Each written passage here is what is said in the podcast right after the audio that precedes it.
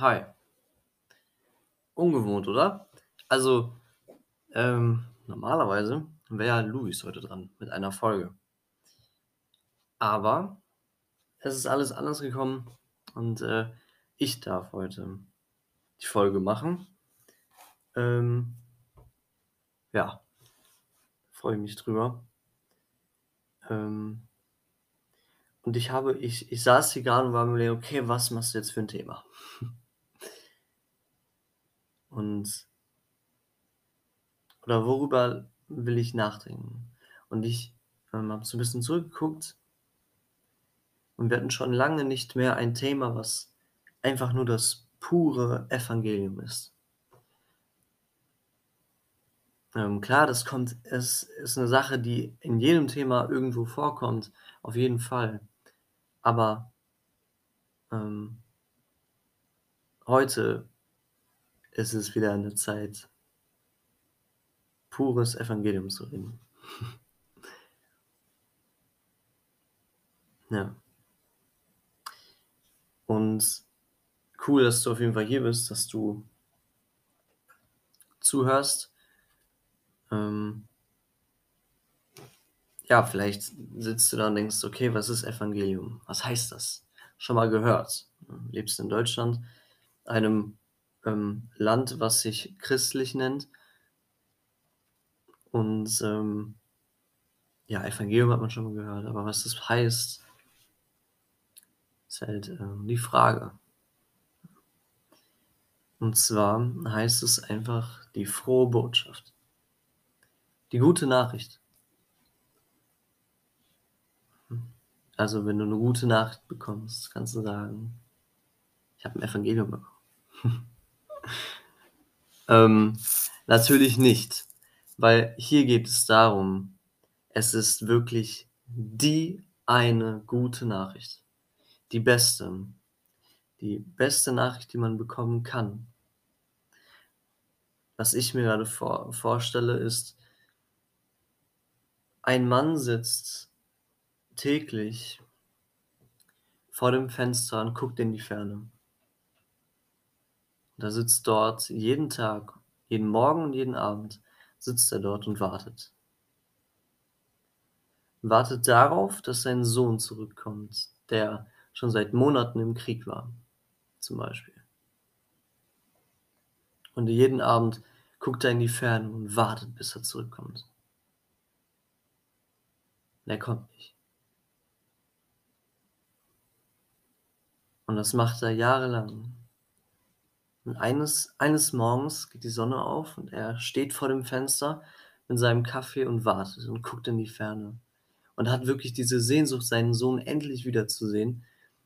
Und auf einmal sieht er da einen Punkt und er kommt immer näher und auf einmal erkennt er, das ist ein Mann, der kommt auf unser Haus zugerannt. Und er macht die Tür auf und steht schon da und wartet. Und hofft natürlich, ist das mein Sohn? Und erstmal ist er enttäuscht, weil es ist nicht sein Sohn, aber ein Mann mit einem Brief in der Hand. Und er rennt voll aus der Puste und gibt ihm diesen Brief und sagt, du musst diesen Brief unbedingt lesen. Okay, das ist die Ausgangssituation.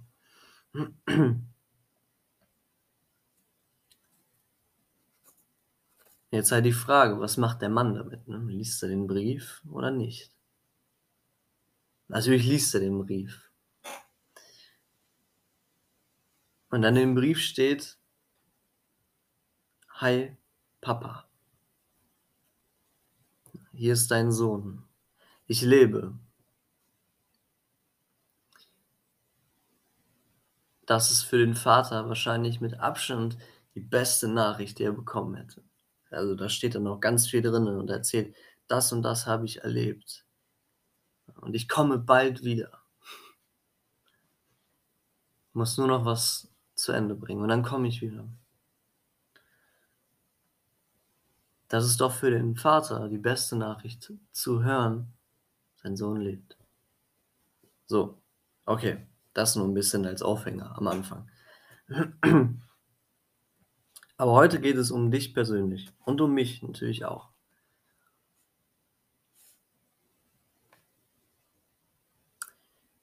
Ich, ähm, ich glaube, ich habe schon mal über diesen Vers geredet in einer Folge.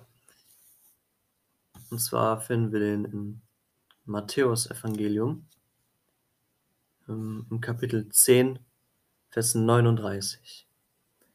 Wer sein Leben findet, der wird es verlieren. Und wer sein Leben verliert um meinetwillen, der wird es finden.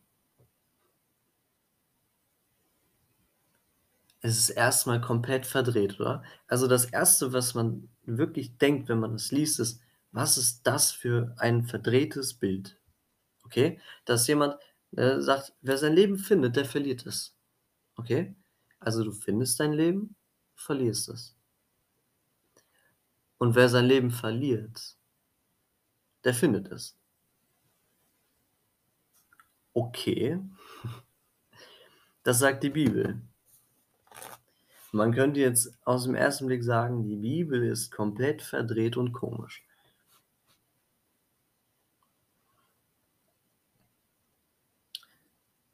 Ist ja erstmal ein ziemlich menschlicher Gedanke dabei, wenn man das liest.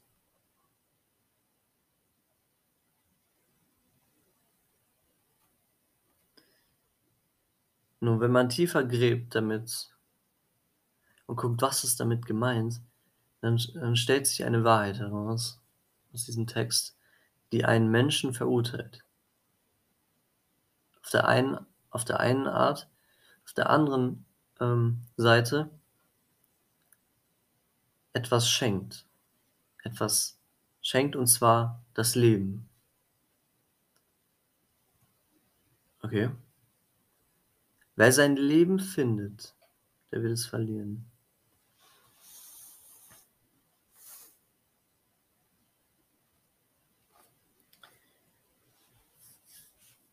Okay, wir wir fangen anders an.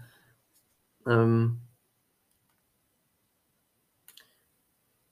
Wie lebst du dein Leben? Hast du dein Leben gefunden? Das, wofür du lebst? Das, wo du dein Leben rein investierst, deine Arbeit, deine Familie, deine Freunde? Deine Frau vielleicht, deine Freundin, deine Partnerin, dein Partner? Oder andere Dinge wie dein Auto, dein Haus, dein Garten. Das Geld. Was, ähm was definierst du zu deinem Leben dazu? Was was gehört zu deinem Leben? Was ist dein Leben?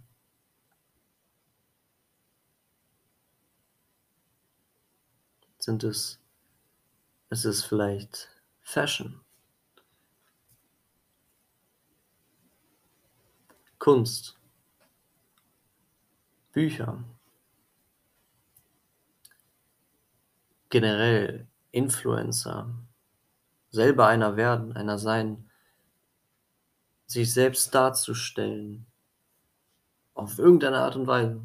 Gibt ja viele Möglichkeiten. Hast du dein Leben dort gefunden? Findest du dein Leben dort?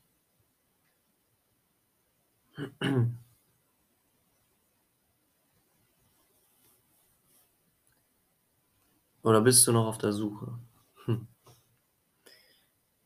Aber suchst es halt genau an diesen Orten.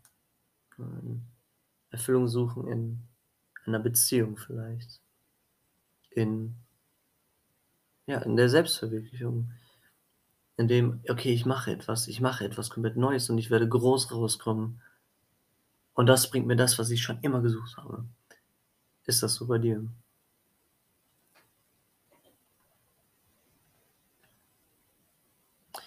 Was Jesus in diesem Text hier meint: Wer sein Leben findet ist halt genau das. Wer sein Ich verwirklicht.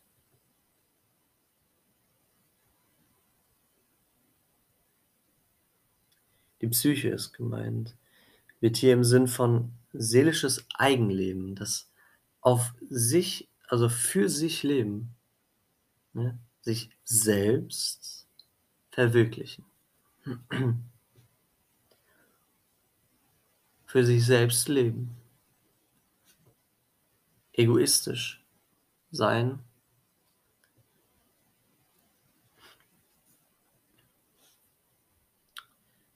sich selbst lieben, mehr als alles andere, mehr als andere. Hm. Gerne wird ja auch ein Bibelvers missbraucht, genau für diesen Zweck. Hm. Wird immer gesagt, ja, man liebt die anderen wie dich selbst, aber erst dann muss ich ja mich selbst lieben. Okay. Hm. Ist ein anderes Thema, darauf gehen wir heute, glaube ich, nicht ein. Aber was machst du mit deinem Leben? Und Jesus sagt ganz klar, wenn du dein Leben so lebst, wie du willst, wer sein Leben findet, Wer meint, etwas zu haben, wer meint, sich selbst zu verwirklichen, der wird das verlieren. Der wird sein Leben verlieren. Am Ende. Weil das nichts ist, was bleibt. Okay. Was hat ich nehme jetzt Michael Jackson als Beispiel. Was hat Michael Jackson jetzt noch von seinem ganzen, von seiner ganzen Selbstverwirklichung, von seinem ganzen Ruhm, den er aufgebaut hat? Er selbst. Guck mal, wir denken sonst immer egoistisch, ne? Dann lass uns jetzt doch auch einmal genauso denken. Was hat Michael Jackson jetzt noch von seinem eigenen Reichtum? Gar nichts. Er hat sein Leben verloren. Er hat sein Leben komplett verloren. Er hat nichts mehr davon.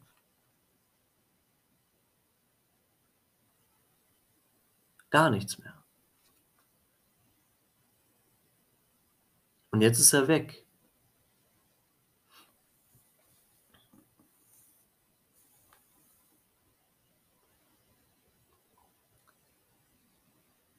Er wird sein Leben verlieren. Vielleicht hast du das Glück, dass du groß rauskommst. Aber du wirst es verlieren.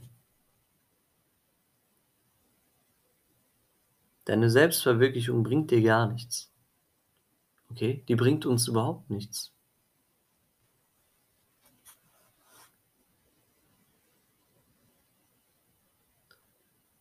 Und dann weiter, und wer sein Leben verliert um meinetwillen, der wird es finden. Okay, was ist damit gemeint? Sollen wir uns also umbringen, damit wir leben? Ich glaube, das ist nicht damit gemeint. ich bin mir ziemlich sicher, dass es damit nicht gemeint ist. Wer sein Leben verliert, das eben war auch bezogen auf diese Selbstverwirklichung. Und wer sich selbst, das eigene Selbst, verliert, für Jesus, sich aufopfert, um seinetwillen, der findet das Leben in ihm.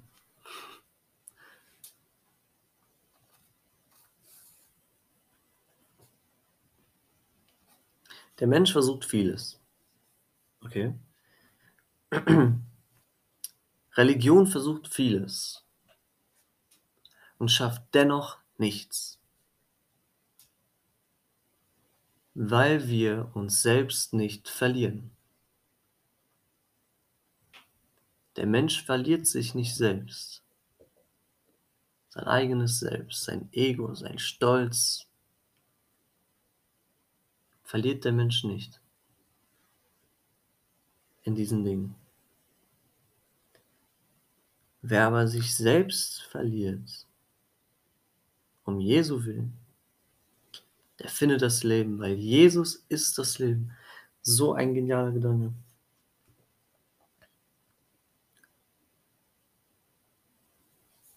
Jesus Christus hat den Tod besiegt. Am Kreuz. Er starb für die Sünden der Menschen. Und wenn wir uns mit ihm in den Tod begeben,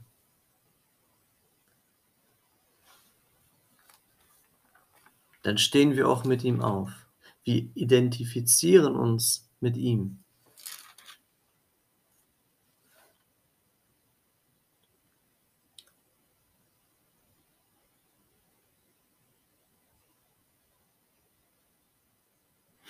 Im Römerbrief, im Kapitel 6, schreibt Paulus genau das. Oder wisst ihr nicht, dass wir alle, die wir in Christus Jesus hineingetauft worden sind, in seinen Tod getauft sind?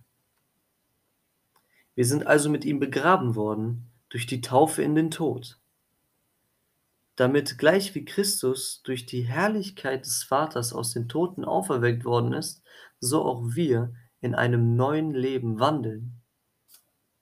Das ist es. Das ist genau das, was Jesus in diesem Vers sagt. Wir begeben uns selbst in den Tod. Wir sind begraben worden mit Jesus zusammen. Damit wir genauso wie als Jesus auferstanden ist, wir mit ihm auferstehen werden zu einem neuen Leben.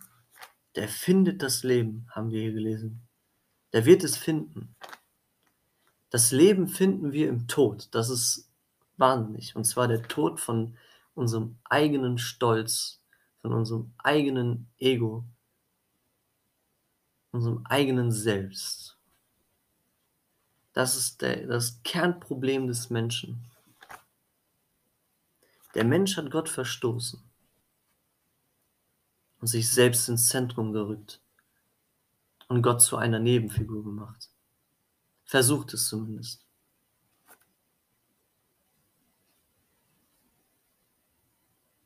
Das ist das, was in einem menschlichen Herzen passiert, passiert ist.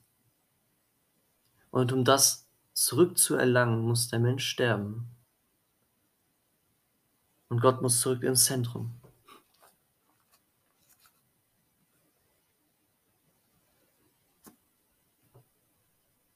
ist die Frage, ist Gott in deinem Zentrum drin? Oder halt nicht. Lebst du dein Leben, wie du es leben willst und fragst gar nicht nach Gott. Gehst vielleicht mal in die Kirche, weil du sagst, ja, irgendwo gibt es bestimmt diesen lieben Gott. Aber Gott ist nicht in deinem Herzen drin. Das ist, wenn du so weiter lebst, dein Leben lebst, wie du es willst, dann wirst du es verlieren das ist keine, ähm, ja, das ist, das ist etwas Wichtiges. Das ist nichts Leichtes, was man so hinnehmen darf. Das ist etwas, wo du dich hinsetzen musst und darüber nachdenken musst.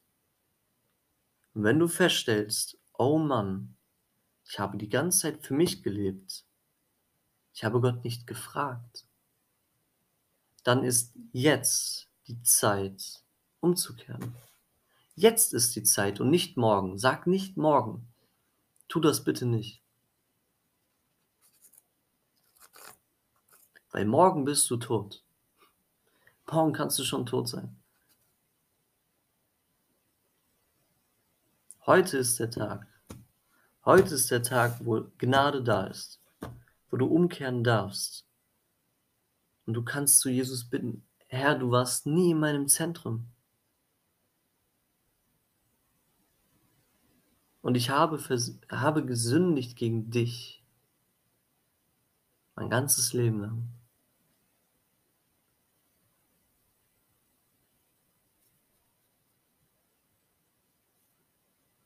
Und wenn wir unsere Sünden bekennen, so ist er treu und gerecht, dass er uns die Sünden vergibt und uns reinigt von aller Ungerechtigkeit. Es gibt Hoffnung für dein Leben. Weil am Ende wirst du dein Leben verlieren, wenn du es so lebst, wie du willst. Die Bibel ist voll davon. Okay? Das ist nichts, was ich mir jetzt hier aus den Fingern ziehe. Weil Warum sollte ich das tun? Weil ich mich selber dadurch verurteile. Okay? Ich schaufel mir selber ein Grab. Und ich muss da selber hineingehen. Ich muss selber sterben, damit ich leben kann. Wir sind im selben Boot. Das will ich dir sagen. Wir sind im selben Boot. Und da ist wirklich ein Gott. Im Römerbrief, direkt am Anfang, wird gesagt, denn es wird geoffenbart Gottes Zorn vom Himmel her über alle Gottlosigkeit und Ungerechtigkeit der Menschen, welche die Wahrheit durch Ungerechtigkeit aufhalten. Und so weiter. Da geht es noch viel weiter, dieser Satz. Aber Gottes Zorn wird, offen, wird geoffenbart. Du wirst dein Leben verlieren. Da ist ein Gott und der ist zornig auf die Sünde, auf die Menschen, die gottlos sind. Und er wird es bestrafen. Und ich will dich darum bitten, dass du doch nicht so, so dumm bist und das in Kauf nimmst und sagst, Gott wird schon, das wird schon werden. Vielleicht gibt es Gott ja auch gar nicht. Ja.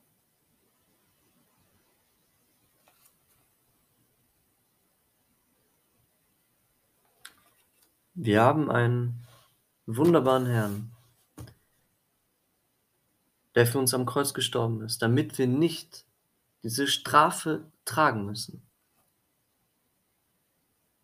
Weil sie trifft, das ist das, was wir, was uns zusteht. Diese Strafe steht uns zu, weil wir unser Leben leben, wie wir es wollen.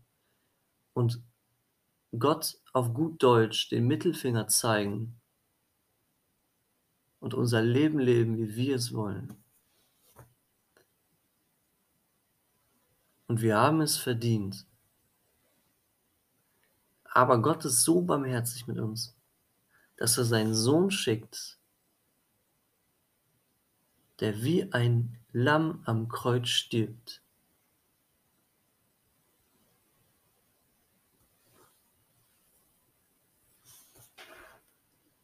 Das ist ein gewaltiges Bild. Wir bleiben im Römerbrief.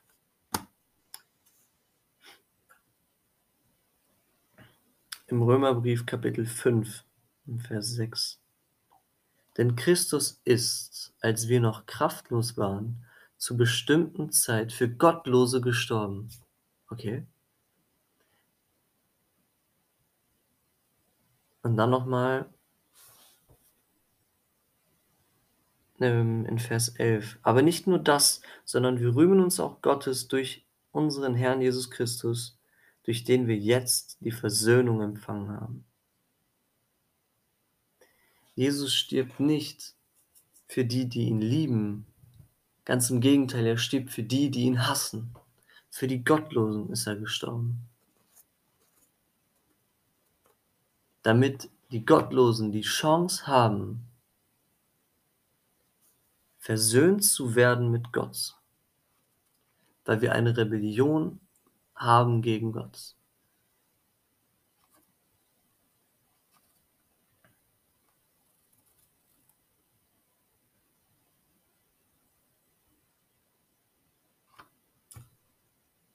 Lass dich retten.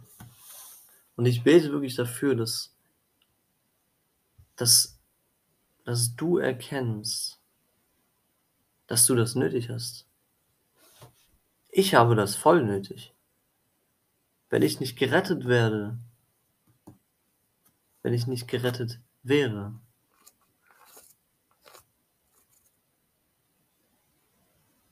dann wäre wär alles vorbei. weil wir können nichts dafür tun, gerettet zu sein. Wir können uns nur vor ihm, wir können nur vor ihm niederknien und ihn darum bitten. Das ist das, was wir tun können. Um Gnade flehen. Hm. Wenn wir sagen: „Ja, mein ganzes Leben lang voller Dreck“ habe ich gelogen habe ich geheuchelt? Habe ich Leuten etwas vorgemacht, was ich nicht bin? Habe ich meine Eltern angelogen? War ich ihnen nicht gehorsam?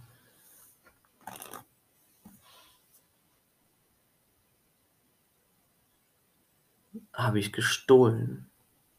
Habe ich Leute beleidigt? Schlecht hinterm Rücken der anderen geredet, gelästert?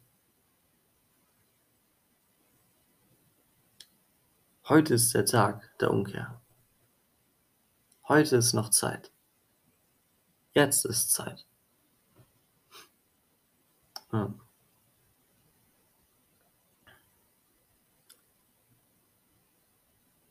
Genau. Würde gerne noch beten zum Abschluss. Und dann war's das für diese Folge. Ja, Vater, ich danke dir dafür, dass du ans Kreuz gegangen bist für uns. Für mich besonders, Herr. Ähm, ich habe das nicht verdient, Herr. Ich habe nur die Hölle verdient und das weiß ich. Herr, und ähm, siehst unseren Stolz, unser Egoismus, Herr, unsere Rebellion gegen dich, Herr. Danke, dass dass du uns rettest, dass du diese Möglichkeit geschaffen hast. Dass wir dem Zorn Gottes nicht ausgesetzt sind, Herr, sondern durch deine Gnade leben dürfen. Wenn wir uns selbst in den Tod begeben, uns selber verurteilen dadurch. Ja, danke, Herr, dass du das gibst, Herr. Danke, dass du es gerne gibst. Amen. So wichtig. Ja, ey, das war's für heute. Ich entlasse euch nun in die Woche. Ähm, ciao.